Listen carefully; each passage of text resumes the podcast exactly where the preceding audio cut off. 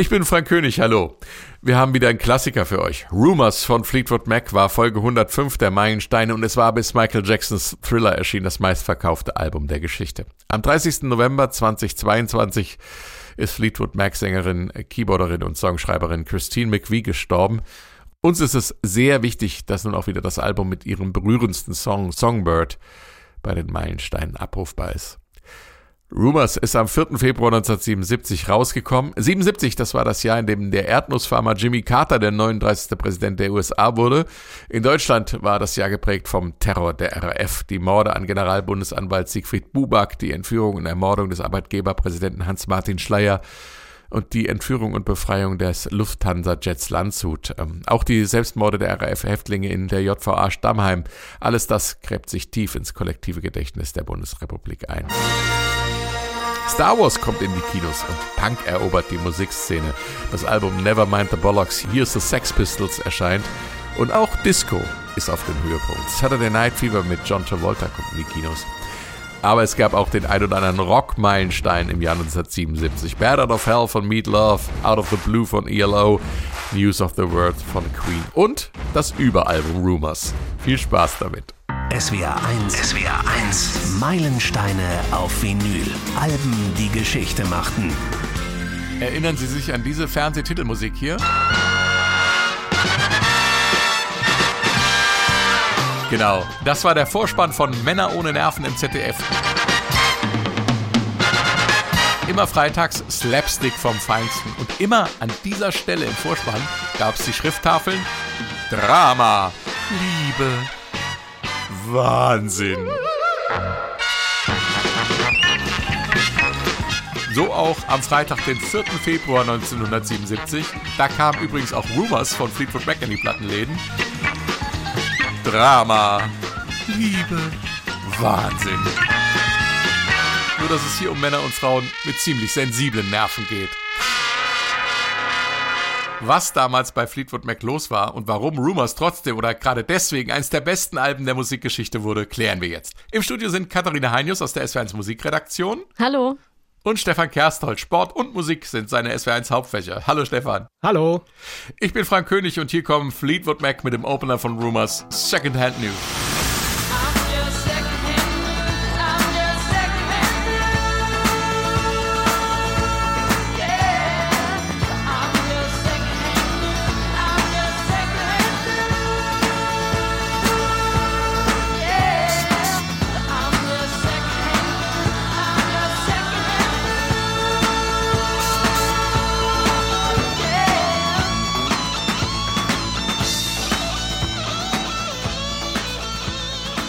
Secondhand News vom Fleetwood Mac Album Rumors. Über 40 Millionen Mal hat sich das verkauft war bis Michael Jacksons Thriller das meistverkaufte Album überhaupt. Aber, und das ist wirklich was ganz Besonderes, schon die Vorbestellungen gingen durch die Decke. Fans waren also bereit, die Katze im Sack zu kaufen, Stefan. Und das hatte wieder mit Drama, Liebe und Wahnsinn zu tun und mit dem Titel Rumors, also Gerüchte. Klar, die Gerüchte, die stimmen. Aber Katze im Sack nicht so ganz, denn es gab ja 75 schon dieses Album Fleetwood Mac, so hieß das auch. Das war auch der Albumtitel.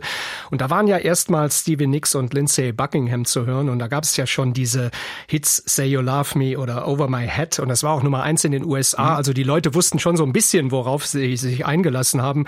Aber äh, du hast völlig recht, äh, Rumors, das war natürlich eine Situation und da wusste niemand mal, äh, niemand mehr, wer mit wem überhaupt zusammen war.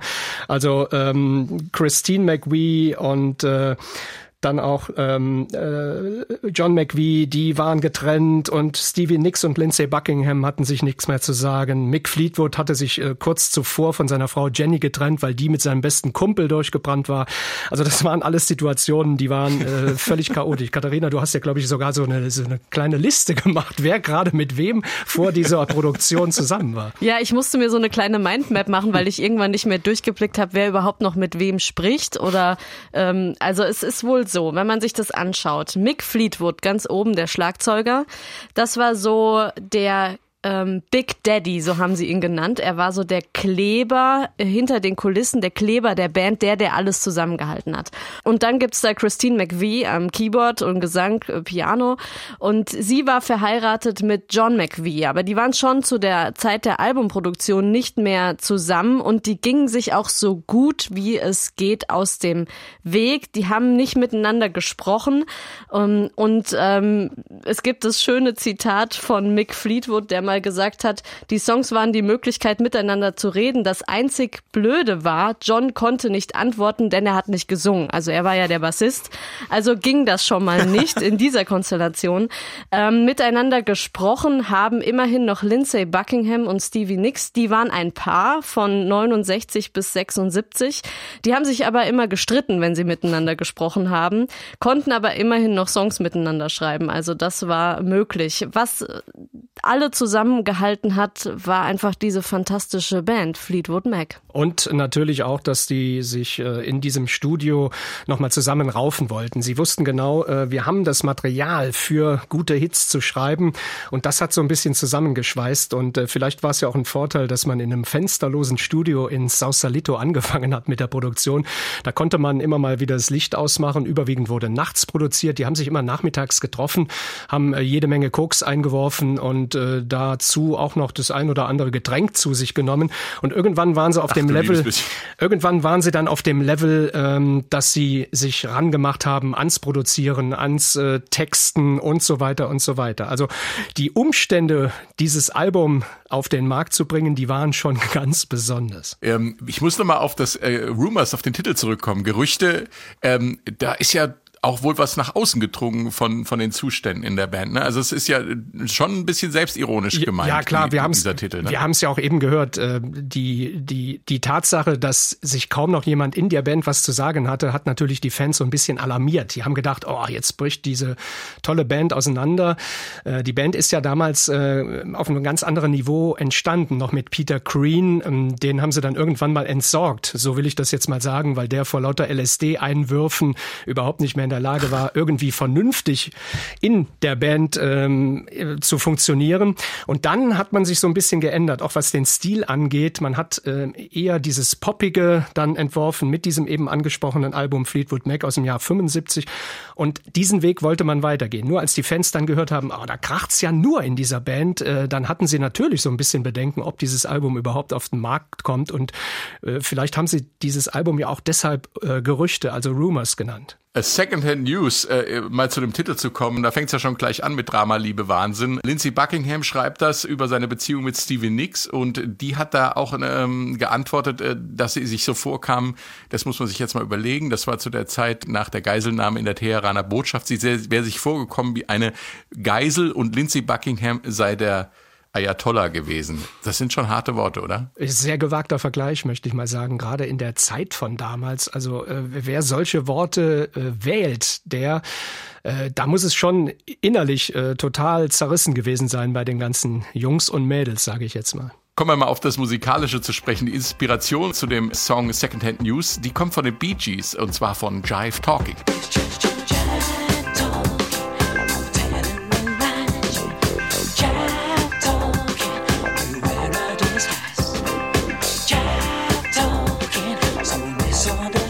Jive Talking von den Bee Gees war die Inspirationsquelle für Lindsey Buckingham bei dem Song Secondhand News. Wie kann man sich das vorstellen, Katharina? Äh, was genau hat Buckingham an Jive Talking so fasziniert? Der Rhythmus. Ähm, er hatte eigentlich schon ein Demo des Songs Strummer aufgenommen, ähm, hat das dann aber mit dem Rhythmus von Jive Talking umarrangiert und statt einer keltischen Boat Run, ähm, das ist so, ähm, man kann sich das vorstellen wie ein, eine große, runde, schmale Trommel mit einem Fell vorne drauf und einem Schlegel, den man sowohl vorne als auch hinten, an, also an beiden Seiten schlagen kann. Ähm, statt die, diesem keltischen Instrument musste der Kunstledersessel des Studios für den Rhythmus herhalten und das klang dann so. I know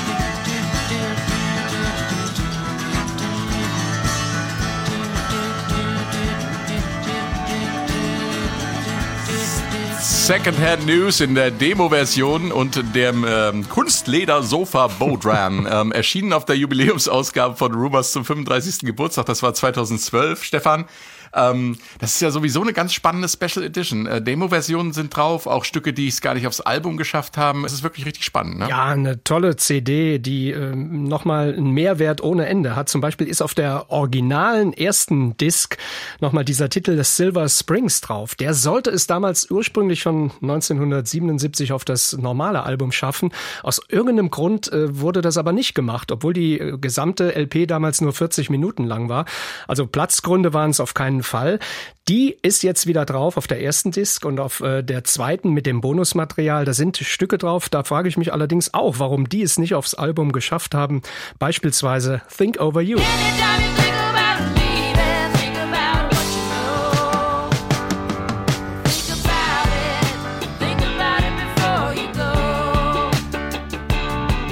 Das ist ganz interessant, da hört man ein Piano, das wird gespielt von Roy Bitton. Der wurde später bekannt, als er als Keyboarder bei den Dire Straits eingestiegen ist. Also man kannte sich mhm. damals schon in dieser Musikerszene und ich habe noch eine Nummer rausgesucht, die mir auch sehr gut gefällt, Planets of the Universe. And the planets of the universe go their way. Not a standard by the sun and the moon by the day. You and I will simply disappear out of sight. But I'm afraid soon there'll be no light. Also unschwer zu hören, ein Stück von Stevie Nicks, was es durchaus Katharina auch aufs äh, normale Album verdient hätte, oder? Absolut. Aber sie hatten ja sich was ganz Besonderes überlegt oder was, ähm, was Gerechtes überlegt, besser gesagt. Es sollte ja von jedem drei Songs irgendwie auf das Album schaffen. Und ähm, ich glaube, nur von Christine McVie sind vier drauf. Ja, das kann natürlich auch sein. Äh, ich habe noch was rausgesucht und zwar eine Demo-Version, damit man mal sieht, äh, wie das Ganze ursprünglich vielleicht geklungen hat ohne diese komplette Abmischung dann später im Studio und zwar Gold Dust Woman.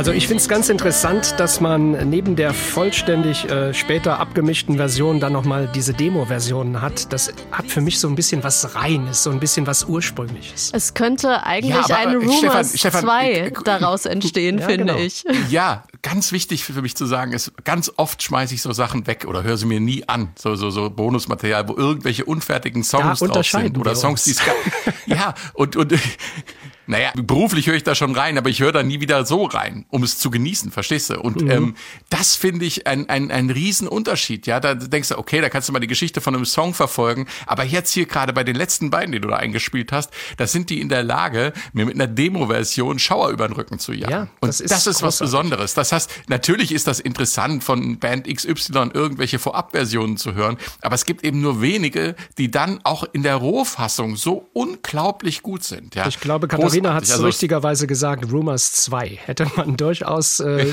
direkt danach noch auf den Markt werfen können. Und durch die Demo-Fassung, finde ich, hört man auch, ähm, was für eine Meisterleistung dieser Sound ist, weil der Sound schon so ausgearbeitet ist, selbst im Demo. Also die Songs, die Songs auf diesem Rumors-Album, die leben von einer Atmosphäre, die kreiert wird, einem Sound, ähm, einem, einem, einem Tüftlergeist am Mischpult. Also der Produzent Ken Kelly ähm, dem ist wirklich, dem, vor dem möchte ich gerne meinen imaginären Hut ziehen und sagen Chapeau, was er da mit dieser Band, wie er die zusammengefügt hat. Das klingt nämlich, als wäre das aus einem Guss entstanden, ähm, von Menschen eingespielt, die eigentlich kein Wort mehr miteinander reden, aber über die Musik immer noch miteinander kommunizieren. Und das ist die Meisterleistung des Produzenten am Ende. Was die Atmosphäre von Rumors so unwiderstehlich macht, das ist auch die Mischung aus Rock, Blues, Country und Folk. Heute nennt man sowas Americana Sound und besonders folkig wird's bei der Nummer hier Never Going Back Again.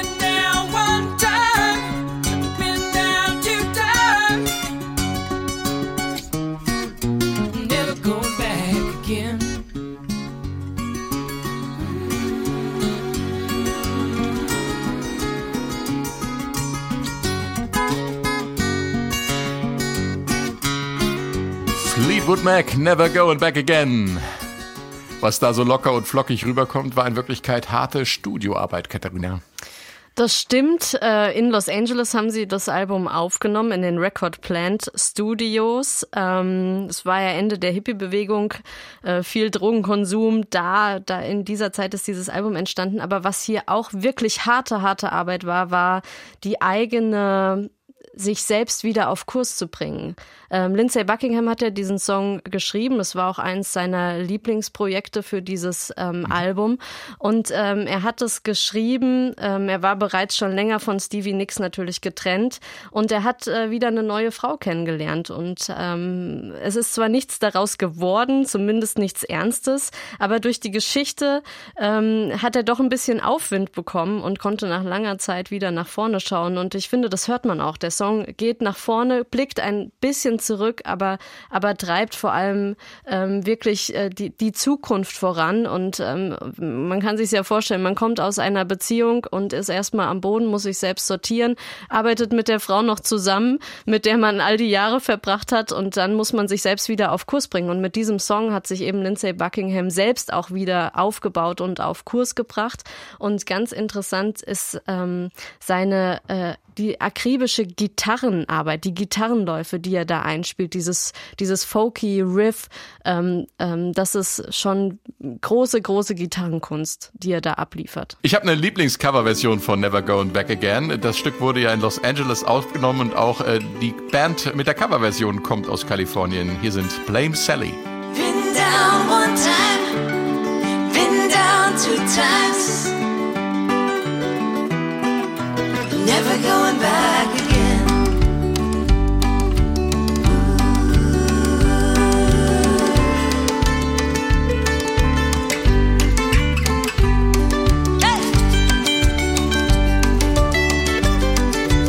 Never Go Back Again in der Version von Blame Sally. Die waren auch schon mal vor ein paar Jahren im SWR Studio-Konzert. Stefan, Coverversionen von Fleetwood Mac Songs gibt's viele. Aber was Besonderes ist, dass es gleich ein ganzes Rumors-Album gibt, das komplett gecovert wurde. Ja, ganz genau. Das gibt es. Das ist erschienen 1998, heißt Legacy, a Tribute to Fleetwood Mac's Rumors. Da habe ich drei Songs äh, rausgesucht und wir bleiben noch so ein bisschen bei Never Going Back Again. Meine Lieblingsversion, die kommt nämlich von äh, Matchbox 20.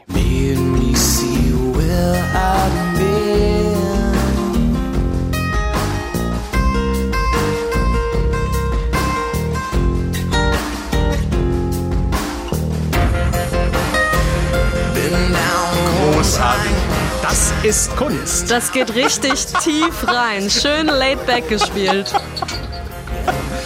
Wir haben noch ein paar Sekunden.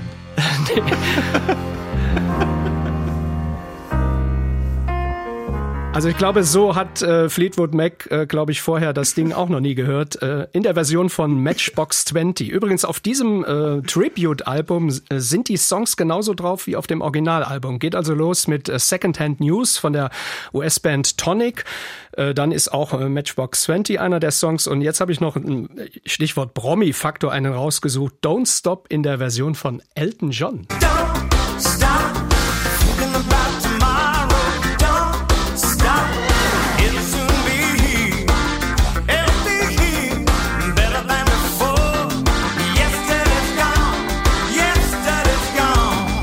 Also das ist jetzt nicht so persönlich mein Geschmack, was Elton John daraus gemacht hat. Nee, kann man machen, muss man aber man nicht. Man muss ne? es mögen. Aber die, ich finde, die Energie des Songs passt zu stimmt, Elton John, absolut. Und mein also absoluter Song. Ja, Jetzt komme ich zu meinem absoluten Lieblingsstück auf dieser äh, CD, gehört auch auf der Original Fleetwood Mac äh, CD oder auf dem Album zu meinen Lieblingssongs und das ist Go Your Own Way. Und ich sage jetzt mal nicht, von wem es ist.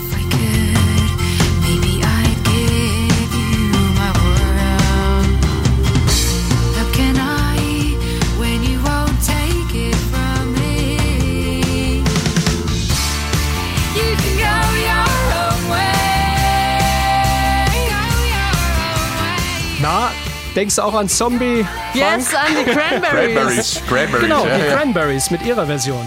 Total nett gemacht, aber trotzdem, äh, es bleibt natürlich bei dem Song, aber trotzdem was völlig anderes, wenn äh, Dolores das singt, die leider viel zu früh verstorben ist. Sie hat halt eine absolute Charakterstimme. Man Genau. hört sie, wie die Stimme überschlägt oben. Also dieses äh, Tribute-Album, ein äh, nicht nur Geheimtipp, sondern unbedingt hörenswert. Es sind, wie gesagt, alle Stücke drauf in den unterschiedlichsten Versionen. Jewel beispielsweise ist noch mit dabei. Oder die Goo Dolls heißen sie. Und Sister Hazel mit Gold Dust Woman. Also hört sich alles prima an. Mit Sicherheit äh, ein guter Tipp. Apropos Go Your Own Way, wir kommen jetzt zu diesem Übersong des Rumor-Albums, äh, die Trennungshymne schlechthin. Äh, vielleicht auch mit ein Grund, warum es das Album so gut verkauft hat, auch vorab schon. Der Titel wurde nämlich vorab als Single ausgekoppelt und ist eingeschlagen wie eine Bombe.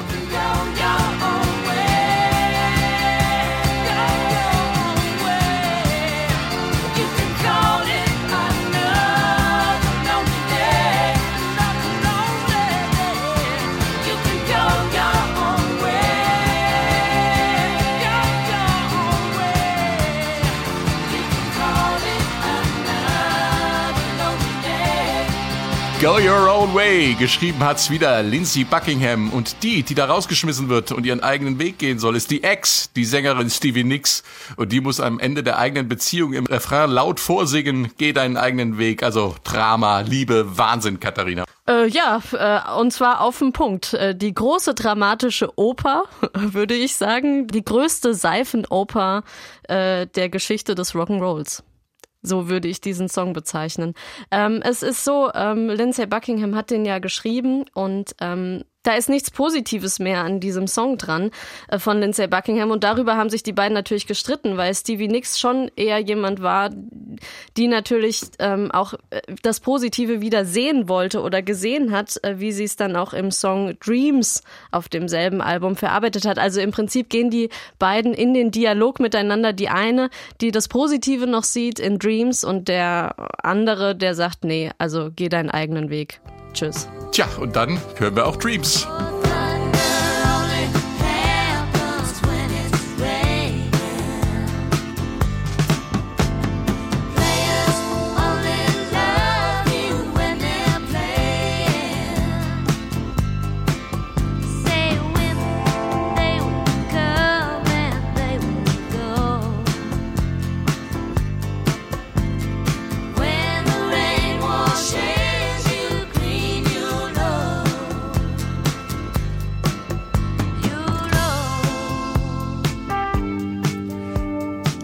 Von Stevie Nicks.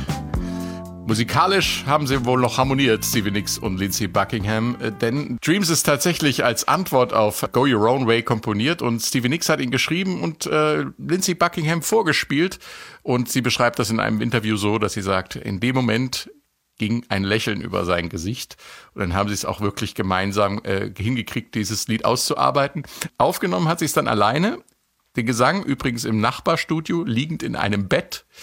Da war gerade Sly Stone am Arbeiten und hatte ein Bett im Studio aufgestellt.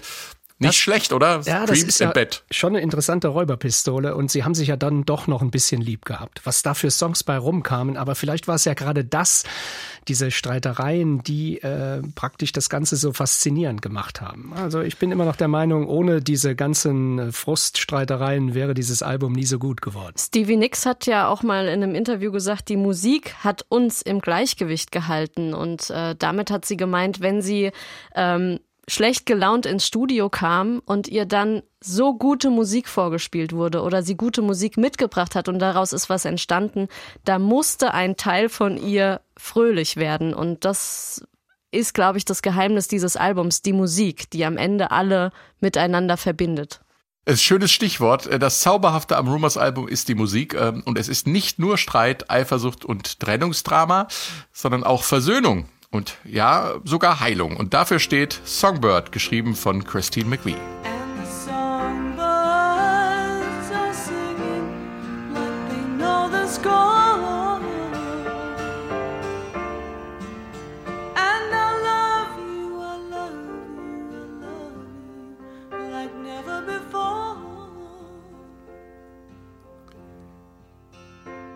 Songbird, ein ganz spezieller Song mit heilsamer Wirkung auf die Band, Katharina. Ja, und eine der besten Kompositionen, die ich ähm, ich will sogar sagen, je gehört habe. Es ist wirklich ein Song, der wirklich tief geht. Ich weiß gar nicht, wo ich, ähm, wo ich anfangen soll. Kompositorisch ist es filigran, es ähm, ist nicht überladen, harmonisch perfekt ausgearbeitet, trotzdem spannend und hat ganz, ganz viel Ausdruck im Flügel.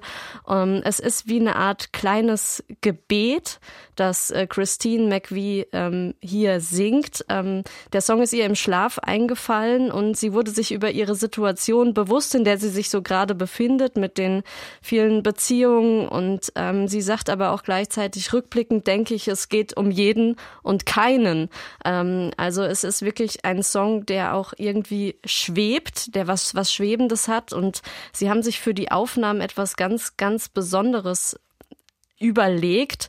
Ähm, Christine McVie war ja sowieso eine, die ähm, viel Wert auf einen hervorragenden Flügel gelegt hat. Und ähm, selbst für die ganz, für das ganze Rumors-Album hat sie neun Konzertflügel ausprobiert, bis sie sich für einen entschieden hatte, der dann im Studio stand. Ähm, aber für diesen Song sind sie dann trotzdem noch mal woanders hingegangen und zwar in das Zellerbach Auditorium. Ähm, es ist ein Konzertsaal mit einem ähm, der größten damals größten erhältlichen Steinway-Flügeln, die, die es, ähm, die es gibt, ähm, also einem richtigen Konzertflügel. Und ähm, sie haben diesen Konzertflügel auf die Mitte der Bühne gestellt und Christine McVie ähm, dann natürlich ähm, hat, hat da gespielt. Das ähm, Auditorium war leer, es war kein Publikum da und auf dem Flügel stand ein Strauß roter Rosen. Und dann haben sie eine Nacht lang diesen Song aufgenommen, weil er musste in, in One Take aufgenommen werden. Also sie mussten den, sie musste den Song komplett performen. Ähm, es ist praktisch wie eine Art Live-Performance äh, von Anfang bis Ende. Es konnte nicht geschnitten werden, weil sie haben nicht auf Klick aufgenommen, ähm, sondern ähm, sie, sie hat das wirklich live eingespielt in diesem leeren Konzertsaal auf diesem großartigen Konzertflügel mit einem Strauß äh, roter Rosen äh, vor sich. Und diese Magie spürt man einfach in der Aufnahme. Ja, ist wirklich perfekt geworden. Toll. Toller Song. Und die Band hat es auch gemerkt, diese Magie in dem Song. Ne? Ja, ne? also das, äh, es das war, ist, dass es was Heilsames für die Gruppendynamik hatte. Ja, es war auch so in den Fleetwood Mac Konzerten inszeniert, dass es der Song war, der am Schluss gespielt wurde. Und Christine McVie war alleine auf der Bühne und die Band war hinter der Bühne im Backstage-Bereich und äh, John McVie hat in einem Interview erzählt, dass ihm jedes Mal die Tränen gekommen sind, wenn sie den Song gespielt hat. Ähm, und sie haben sie sogar irgendwann mal gefragt, ähm, ob, ob, sie nicht doch den Song aus dem Programm nehmen sollten, weil sie halt immer weinen müssen hinter der Bühne. Aber sie haben ihn natürlich äh, drin gelassen.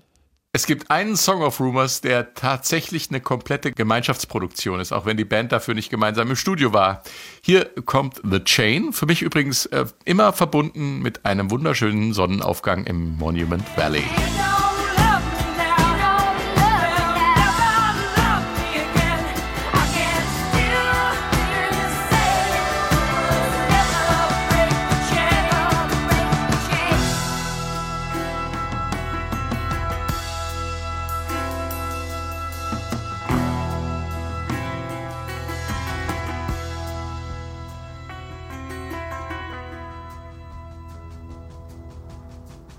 Dieser Stelle hört man immer sehr genau, wie die amerikanische Musik durch die Eisenbahn beeinflusst wurde. Hören Sie mal genau hin.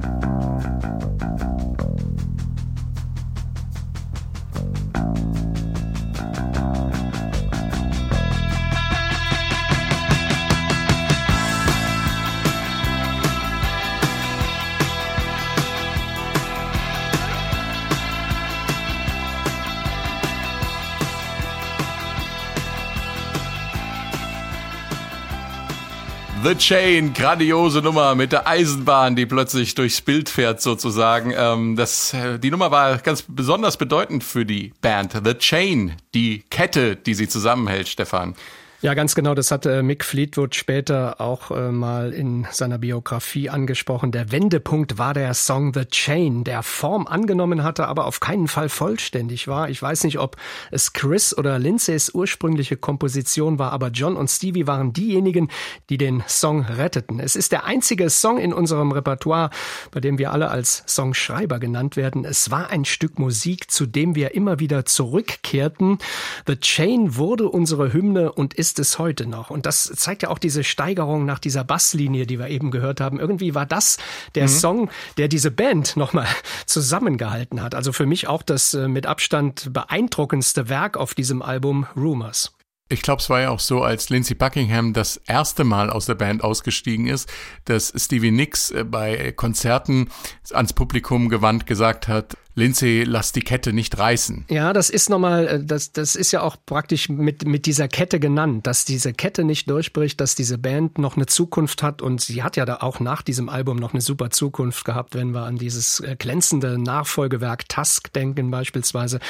Also irgendwie mhm. war dieser Song, glaube ich, ausschlaggebend dafür, dass es nicht zum vollständigen Bruch gekommen ist bei Fleetwood Mac. Und das Interessante ist ja auch ähm, der Titel, The Chain, die Kette, die ja aus einzelnen einzelnen Bestandteilen besteht und dadurch zusammenhält. Und genauso ist dieser Song eben entstanden aus einzelnen Bestandteilen von den Bandmitgliedern. Also Lindsay Buckingham kam mit der Idee, die eigentlich erst nach der Hälfte des Songs äh, tatsächlich in den Song eingeflossen ist. Und äh, davor kam ähm, äh, Stevie Nicks mit einer mit, mit einer Textidee dazu. Also dieser Song, der setzt sich wirklich wie so eine Kette der Band zusammen und hält die Band auch wirklich zusammen. Und das war so, ähm, um nochmal auf Mick Fleetwood zu kommen, es war fünf vor zwölf, denn sie haben äh, wirklich daran gedacht, diesen Song komplett rauszuschmeißen aus dem Repertoire, weil sie einfach nicht weiterkamen. Und dann plötzlich kam immer mal wieder eine neue Idee und eine neue Idee und äh, ich will mal sagen, vielen Dank, dass es dann doch noch geklappt hat mit und diesem Song. Allein die Schlagzeugaufnahmen für diesen Song haben angeblich fünf Tage gedauert. Es gibt auf der von Stefan vorhin schon angesprochenen äh, Bonus CD zur Jubiläumsausgabe ähm, diesen Titel, der heißt Butter Cookie Keep Me There. Und das ist sozusagen ein Teil der Ursprungsversion. Und da ist schon dieser Mittelteil drin, aber es fehlt die Eisenbahn. Wir können gerade mal reinhören.